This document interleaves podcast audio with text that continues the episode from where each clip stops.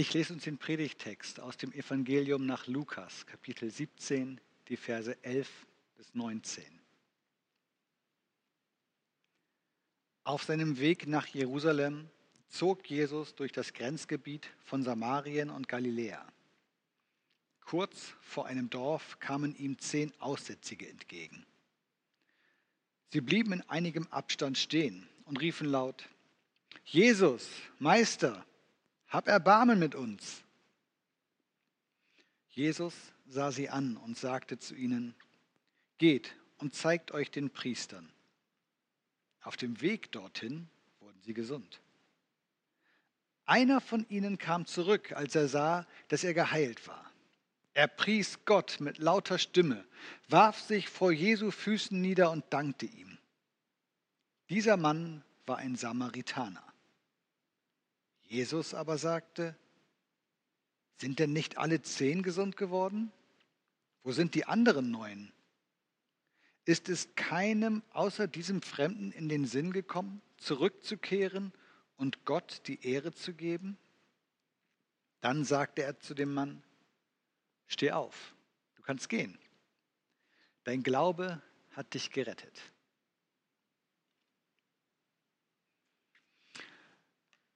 Liebe Geschwister, herzlich willkommen zurück zu den Heilungswochen.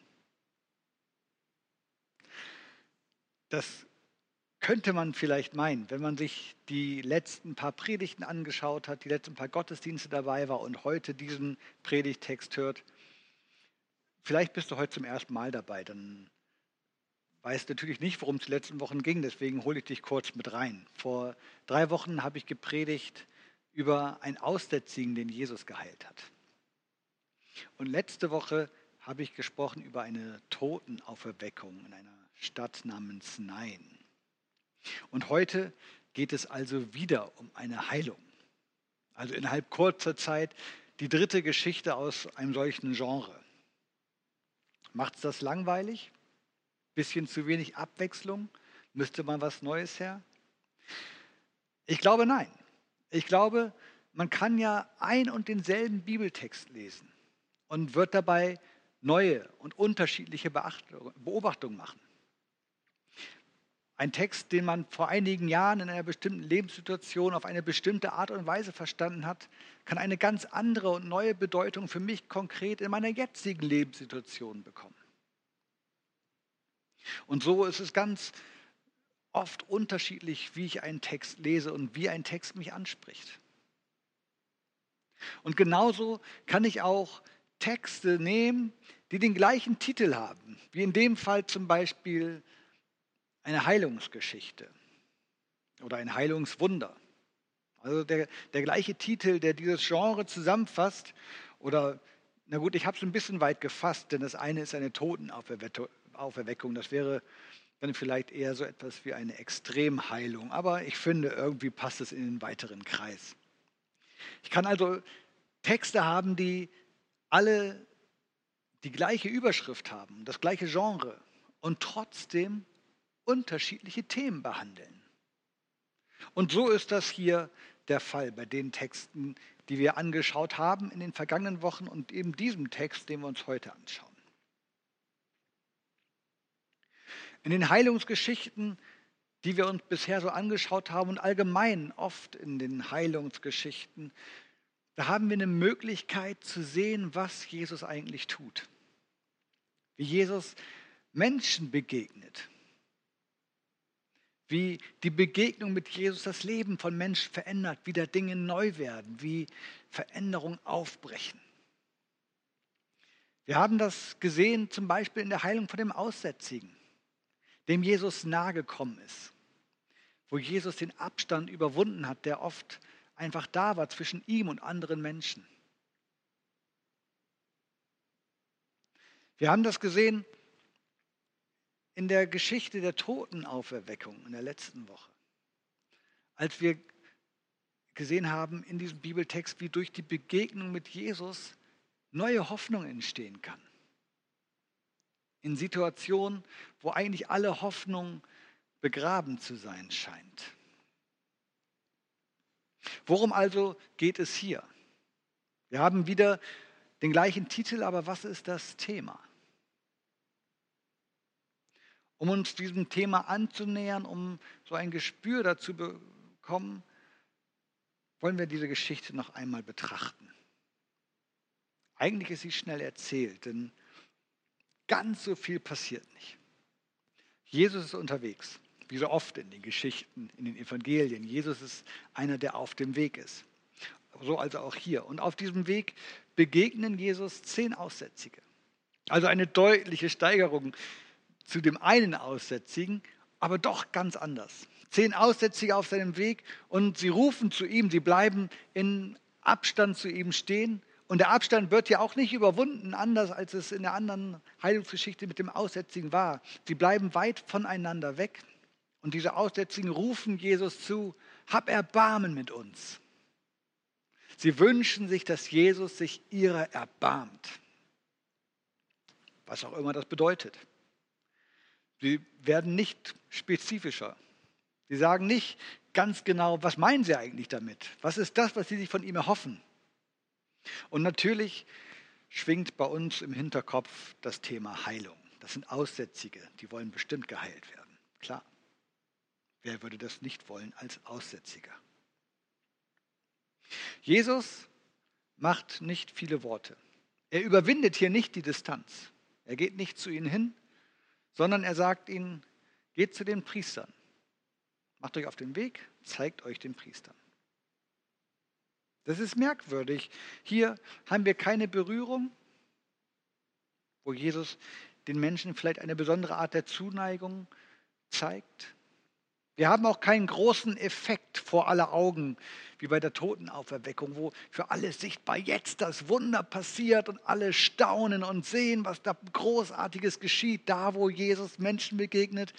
Nein, Jesus schickt sie eigentlich nur weg und sagt ihnen, geht zu den Priestern. Und unterwegs, so lesen wir es dann, werden diese Männer gesund. Und einer von denen, der kommt zurück. Ein einziger. Zehn Prozent. Einer kommt zurück und lobt Gott und dankt Jesus und fällt ihm zu Füßen. Wird, am Rand wird so ein kleiner, kleines Fakt erwähnt. Das ist ein Samaritaner, der da zurückkommt. Warum uns das gesagt wird? Fun Fact am Rande? Oder wird das nochmal wichtig? Es steht nicht da. Jesus jedenfalls ist auch verwundert. Nicht darüber, dass es ein Samaritaner ist, obwohl auch darüber. Nein, zunächst einmal darüber, dass nur ein einziger wiederkommt. Sind denn nicht alle zehn gesund geworden? Warum kommt nur ein einziger zurück? Komische Frage eigentlich, denn hat er sie nicht weggeschickt? Er hat ihnen doch gesagt, geht zu den Priestern. Und genau das tun die anderen neun wahrscheinlich gerade. Die sind auf dem Weg zu den Priestern. Jesus hat sich ziemlich bedeckt gehalten bei dem, was sie eigentlich da tun sollten, als er sie losgeschickt hat. Oder nein, eigentlich haben sich alle ziemlich bedeckt gehalten. Nicht nur Jesus, auch die zehn. Die zehn, als sie nicht genau gesagt haben, was sie eigentlich von Jesus wollen. Es sei denn, Erbarmen ist schon genau genug. Und Jesus, als er gesagt hat, geht zu den Priestern. Er hat ihnen nicht gesagt, was unterwegs passieren würde oder wenn sie ankämen. Er hat nicht gesagt, dass eine Heilung geschehen würde. Er hat nicht mal angekündigt, dass irgendwann etwas sowas geschehen könnte oder sogar möglicherweise in dem Augenblick, als diese Menschen Jesus begegnet sind, direkt geheilt. Er hat ihnen nicht erklärt, was sie eigentlich machen sollen, wenn sie bei den Priestern angekommen sind. Da er ja von einer Heilung überhaupt nichts erwähnt, schickt er sie zu den Priestern und die müssen doch erwarten, dass sie denn da hinkommen. Und die Priester werden sie fragen, was macht ihr hier? Und sie werden sagen, wissen wir auch nicht so recht, wir wurden hierher geschickt. Aber nun, sie machen sich also auf den Weg. Aber Jesus gibt ihnen auch keine Anweisung, was denn passieren soll für den Fall, dass sie geheilt werden. Wie sollte er auch? Er erzählt ja von der Heilung überhaupt gar nichts. Also sie gehen einfach los, aber so ein bisschen ins Blaue und ins Planlose hinein. Jesus erhält sie jedenfalls nicht. Und obwohl das so ist, obwohl Jesus sich so bedeckt gehalten hat, scheint er sich dann zu wundern darüber, dass nur einer wiederkommt. Und diese Verwunderung verleiht er auch wortreich Ausdruck. Wir erinnern uns, er hat sie relativ wortkarg losgeschickt. Und jetzt, als sie wieder da sind, beziehungsweise als nur der eine da ist und Jesus sich so verwundert zeigt darüber, dass die anderen nicht da sind, stellt er diese lange Frage, was ist denn mit den anderen, warum sind die nicht hier? Und das ist wirklich um viermal so lang ist die Frage danach, von der Wortzahl her, viermal so lang, die Frage danach, warum die anderen nicht da sind, wie der erste Satz, als er sie losgeschickt hat. Also um das Losschicken hat er nicht viele Worte gemacht, aber seine Verwunderung, die hat Raum in diesem Text.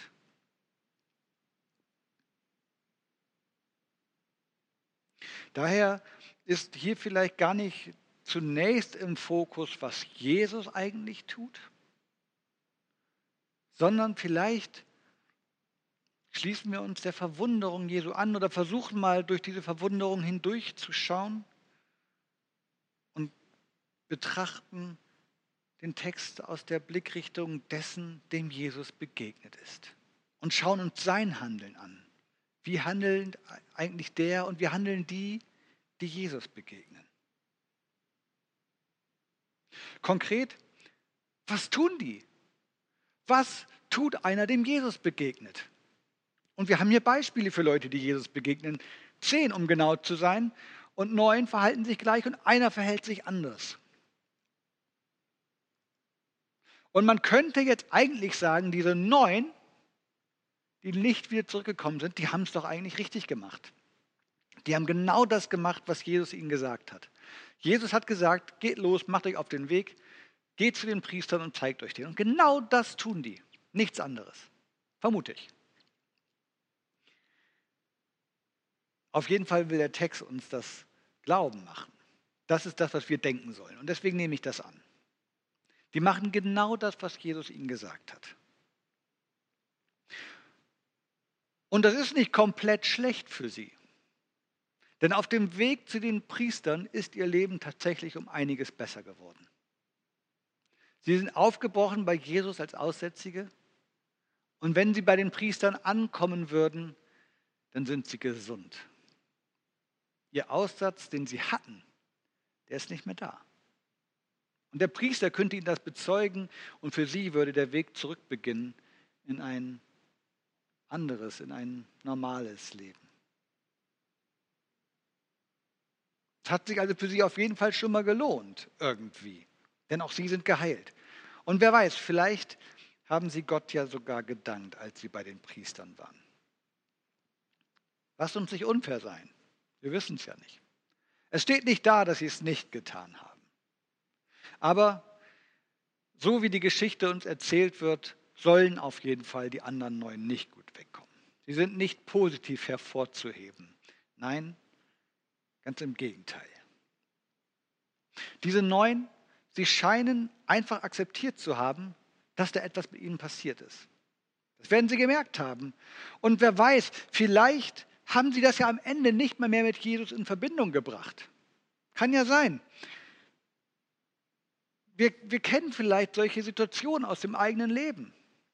Man ist von schwerer Not bedrückt, man hat eine Situation, wo man nicht weiß, wie geht jetzt weiter. Man ist mit seinem Latein am Ende, man kann nichts mehr machen. Vielleicht hat sogar schon mal ein Arzt drauf geguckt oder ich weiß nicht, was das, wenn es nichts Medizinisches ist, ein anderer Fachmann oder man weiß jedenfalls nicht mehr. Und in seiner Ratlosigkeit kommt man zu Gott und sagt, Herr, hilf du mir. Aber überraschenderweise passiert das nicht sofort. Nicht in dem Augenblick, wo ich mit Gott spreche, ist sofort alles in Ordnung. Und vielleicht ist das eine Erfahrung, die du kennst. Und dann vergeht ein bisschen Zeit auf dem Weg.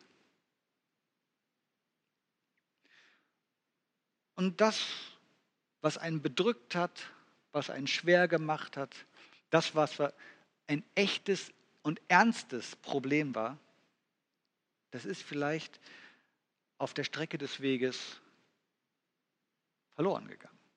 Es ist nicht mehr da. Verschwunden.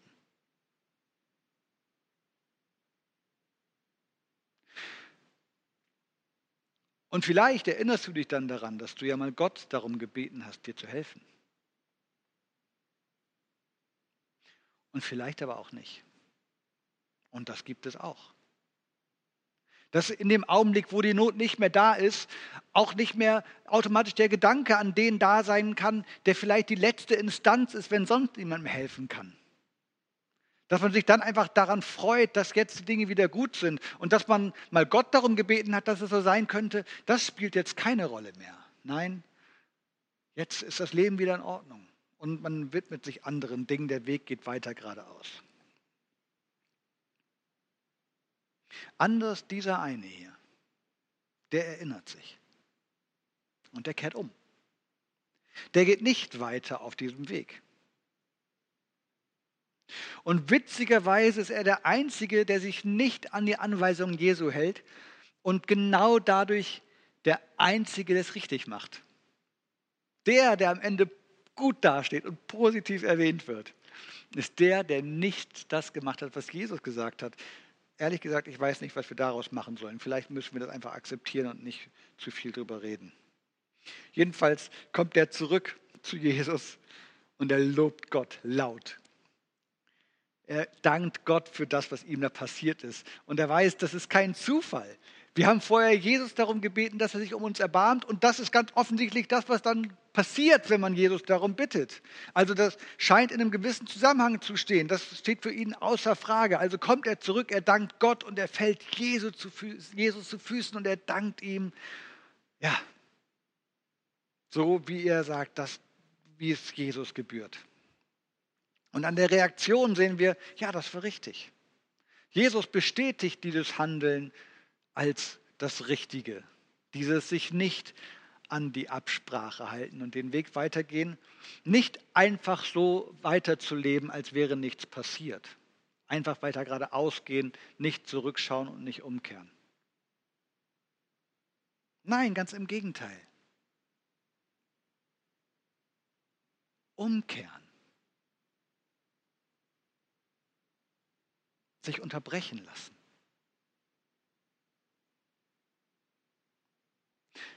Die Unterbrechung des Lebens wahrnehmen und eine neue Richtung einzuschlagen. Das ist das, was dieser Geheilte hier unternommen hat. Und vielleicht ging es sogar noch mehr als nur darum, eine neue Richtung einzuschlagen. Er war ja nicht alleine unterwegs, da waren noch neun andere bei ihm. Vielleicht hat diese neue Richtung mit ihm auch damit zusammengehangen, dass er Widerstände überwinden musste. Dass er diskutieren musste mit ihnen, warum er jetzt nicht mehr mitkommen will. Und sie gesagt haben, hey, wir sollen weiter geradeaus gehen, komm, komm mit, geh nicht wieder zurück, bleib bei uns. Vielleicht musste er erstmal kurz lernen, gegen den Strom zu schwimmen und sich ganz bewusst gegen die Menge und die Masse zu entscheiden und den Gegenwind aushalten. Und er tut das jedenfalls und umso bewusster wird seine Entscheidung, ganz aktiv zu Jesus zurückzugehen.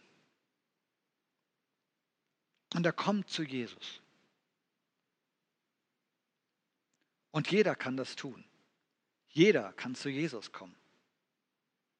Es ist kein Zufall, dass in dem Augenblick, als er wieder zu Jesus umgekehrt ist und wieder da ist, uns der Erzähler mitteilt, Übrigens, das waren Samaritaner. Wenn wir in der Bibel im Neuen Testament von den Samaritanern lesen, dann können die Glocken läuten, die uns anzeigen, hier passiert gerade, das mit dem ist was Besonderes. Wenn ein Jude der damaligen Zeit Samaritaner gehört hat, dann ist er aufmerksam geworden.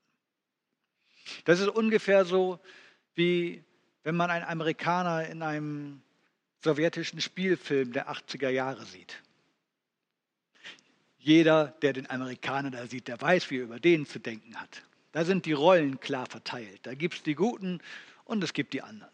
Und die Samaritaner, das waren die anderen. Da geht ein Raunen durch die Reihen, wenn der Samaritaner auftritt. Das sind die Schmuddelkinder. Jesus selber spricht von ihm als einem Fremden, als er ganz verwundert sagt, ist denn niemand anders zurückgekommen außer dieser einer Fremde? Und es klingt ein bisschen abfällig, ehrlich gesagt, wie der dargestellt wird. Aber es sagt uns nichts anderes, als dass sogar so einer zu Jesus kommen kann. Es gibt keine Grenze dafür, wer eigentlich zu Jesus kommen kann und wer nicht. Bei Jesus gibt es keine Schmuddelkinder. Jeder kann da hinkommen. Da ist die Herkunft völlig egal. Da ist die Vorgeschichte völlig egal. Wer zu Jesus kommt, hat es richtig gemacht. Jesus schließt niemanden aus seinem Handeln aus. Aber damit du an diesen Punkt kommst, wo Jesus dich nicht nur willkommen heißt, sondern auch sagen kann, hey, schön, dass du da bist.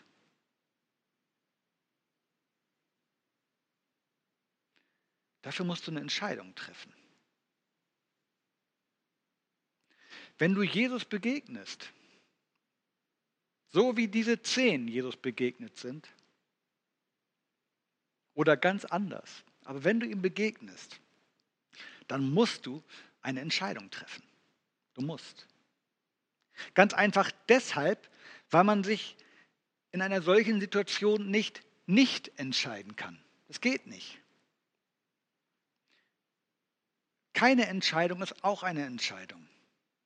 Denn die Neuen, die anderen Neuen, die unterwegs waren, die sind ja auch nicht einfach stehen geblieben aus lauter Ratlosigkeit, was sie machen sollten. Die werden weitergegangen sein und haben damit eine bewusste Entscheidung getroffen, nämlich die, nicht zurückzugehen, nicht zu Jesus zu gehen. Und selbst wenn man unbewusst einfach weiterlebt, wenn man das gar nicht groß reflektiert, sondern sich einfach sein Leben weiterlebt, wie man es immer gelebt hat, nicht groß darüber nachdenkt, auf seiner Spur weiter seines Weges zieht.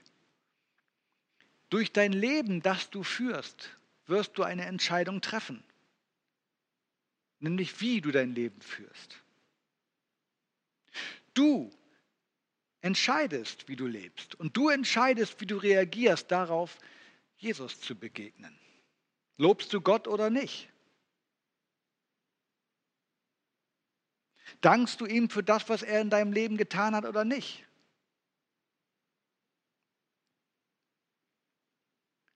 Und Gott loben, das klingt unglaublich groß, ich weiß und zu Boden fallen und solche Sachen. Das ist keine Sachen, die wir ständig machen. Ich glaube, Gott loben, das kann auch ganz unterschiedlich aussehen. Wenn, wenn so ein Mecklenburger Gott lobt, dann wirkt das wahrscheinlich nicht ganz so überschwänglich wie höchstwahrscheinlich anderswo auf der Welt. Aber auch die können loben. Letztendlich geht es darum, wendest du dich Gott zu und gehst ganz bewusst zu Jesus. Das ist eine Entscheidung, die man einmal treffen kann. Und du, du kannst diese Entscheidung treffen und zwar sogar viel schneller als die Leute damals. Du musst nicht weit zurücklaufen. Ich weiß nicht wie weit, vielleicht eine halbe Stunde oder eine Stunde oder einen halben Tag. Ich weiß es nicht. Das musst du nicht tun. Du kannst beten. Jetzt gleich oder später nach dem Gottesdienst. Das ist kein weiter Weg. Du kannst mit Jesus reden.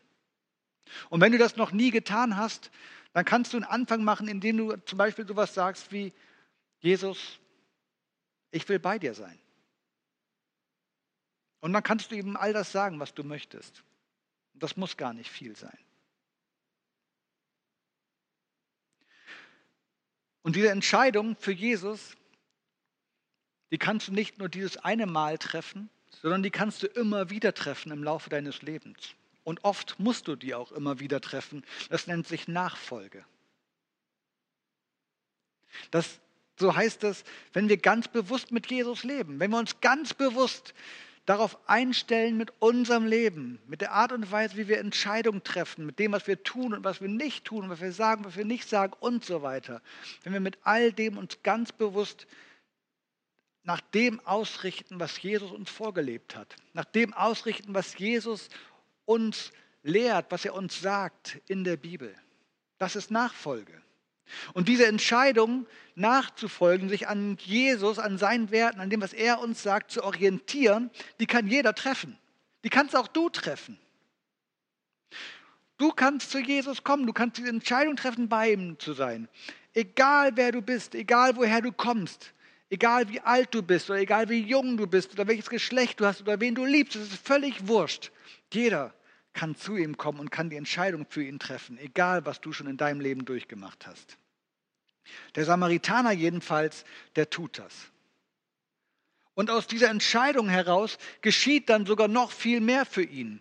Denn nachdem er dann wieder bei Jesus ist und Jesus sagt, okay, du bist der, der zurückgekommen ist, dann sagt er ihm, und dein Glaube hat dich gerettet. Noch mehr? Was kann denn noch mehr passieren, als der, der aussätzlich war, nicht mehr aussätzlich ist, sondern gesund? Das war doch das, was er wollte, oder? Als er gesagt hat, Herr, hab doch Erbarmen mit mir. Der wollte doch einfach nur gesund werden. Der wollte nicht mehr diesen Aussatz haben. Tatsächlich aber scheint Heilung und Rettung hier nicht identisch zu sein. Denn geheilt wurden die alle. Geheilt wurden auch die anderen neun, die unterwegs sind. Aber da sagt Jesus nicht, okay, euer Glaube hat euch gerettet, die sind zwar geheilt, die haben auch nicht mehr den Aussatz, aber da ist immer noch irgendwie was anders zwischen ihnen und dem, der zu Jesus gekommen ist. Alle haben erlebt, Jesus hat in ihrem Leben gehandelt. Sie alle haben diese Erfahrung gemacht und zwar unmissverständlich.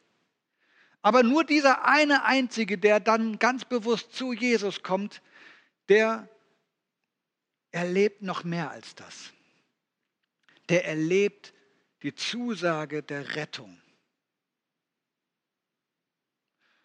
Das ist die Zusage der ewigen Gemeinschaft mit Gott.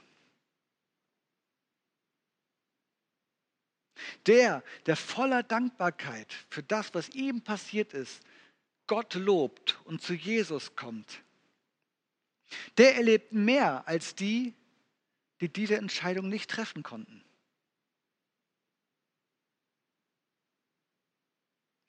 Sie alle haben gemeinsam gerufen, hab Erbarmen mit uns. Und die anderen neun haben wahrscheinlich auch das Gefühl, genau das bekommen zu haben, nämlich Erbarmen.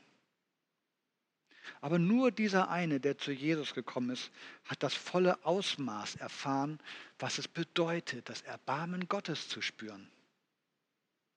Und das ist viel mehr als körperliche Gesundheit oder Reinheit oder wie ich vor anderen Menschen dastehe. Das ist die Rettung. Und nur dieser eine, der zu Jesus gekommen ist, der hat das hier erfahren.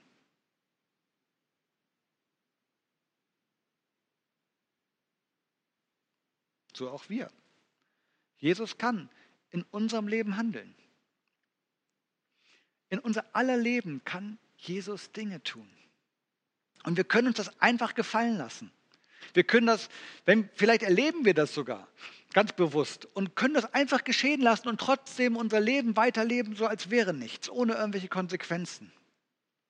Oder wir können eine ganz bewusste Entscheidung treffen für ihn und können sagen, wir sind mit dabei, wir kommen zurück und wir loben Gott für das, was er getan hat. Und ich bin überzeugt, der tiefere Segen liegt dort verborgen, wo wir ganz bewusst zu ihm kommen und Gott loben für das, was er tut.